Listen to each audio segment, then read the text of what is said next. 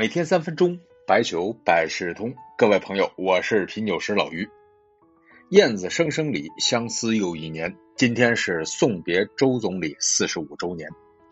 这个寒冬里啊，与各位听众一起说一说总理与酒的故事，缅怀一代伟人。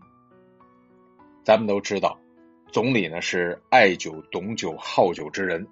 无论是茅台还是四特。都留下了很多总理的佳话，特别是茅台了，总理非常喜欢，对他的保护也是最多的。无论是一九五零年国庆招待各国政要，还是一九五四年的日内瓦会议，无论是一九五六和一九五八两次指示茅台河水不容污染，还是一九七二年把茅台作为国礼送给尼克松。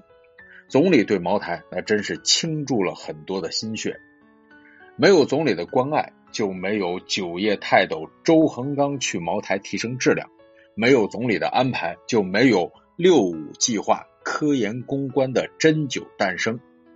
作为一个大国的总理，真的是为茅台操了不少心。那么，为什么茅台能够得到总理的青睐？其实也都能想明白。首先呢，就是在长征的时候，红色茅台为红军做过贡献，茅台渡口也就是四渡赤水的所在，这是一种感恩的情节。其次才是茅台当年的创汇能力和醇厚的口感。现在茅台产量过五万吨，市值全球酒类第一，足以告慰总理的厚爱。那这些事情，估计咱们老听众也都知道。我查了一下，咱们节目中之前提到周总理有五十次车轱辘的故事，说过好多了。今天呢，就说点不那么大众的，说一说总理几个关于酒的发明和一些不太清楚的事情。那第一个发明啊，应该是说过，就是茅台的小酒杯，茅台盒子里赠送的酒杯。那个形状是建国十周年的时候，周总理指示人民大会堂的设计外形。这种样子既能够看到酒，又方便闻香，成了现在的经典。第二个发明，可能你们现在听说过茅台冰淇淋吧？现在很多时尚的商场、饮料饮料店都搞这种创新。其实用最早用茅台倒在冰激凌上，应该是总理。根据他的卫士回忆。当时呢，有很多的宴会上有冰激凌的时候，总理总是喜欢淋一点茅台。总理呢是觉得这样更健康，很多同志呢也跟他学，觉得这样的味道很独特。第三件事情就是茅台在总理那边也是一种良药，有个伤风感冒的时候，他总让秘书搞点茅台，配一点花生米倒在碟子或者纸上，总理是一边喝酒一边批阅文件。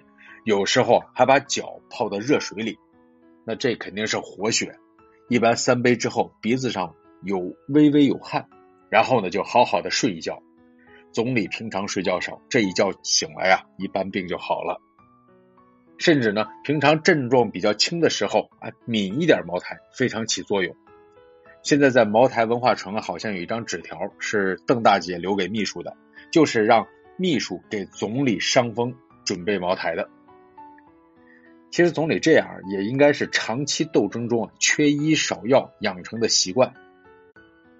还有一个问题，总理平常喜欢和谁喝酒？咱们知道啊，主席是不太喝酒的。根据工作人员的回忆，他最喜欢和陈毅以及外交部长乔冠华喝酒。那这两位的特点是放得开，但是不粗俗。酒性大发的时候，那是天南海北，诗词歌赋，每次喝的都很愉快。所以总理自己喝酒的时候，经常问陈老总来不来，或者是吩咐把乔老爷叫来。特别是乔冠华，他是总理一手培养的外交家，性格活泼不拘束，敢于在总理面前出洋相，但是分寸呢又把握的很好。你看总理平常要是这么操心。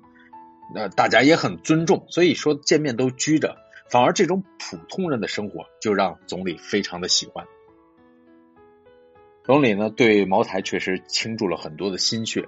茅台文化城内有一幅巨大的总理面前有一瓶茅台的照片，集团里呢也有一尊总理的铜像，铜像呢是一九九八年总理故乡江苏淮安赠予茅台集团的。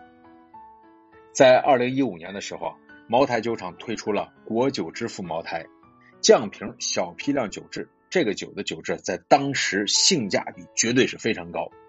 那个时候我有印象，最低的时候啊，价格最低的时候大概是一千三百块钱左右，最便宜的降瓶酒。当然呢，在酒质上略低于陈酿，但是呢，标明“一代伟人周恩来”字样的那一款，味道真的非常的醇厚。那款酒啊，现在是越来越少了，纪念总理的茅台酒也不多，这是一个很好的题材。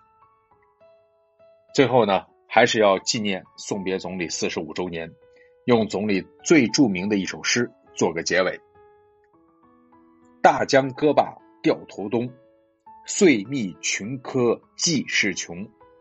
面壁十年图破壁，南愁倒海一英雄。”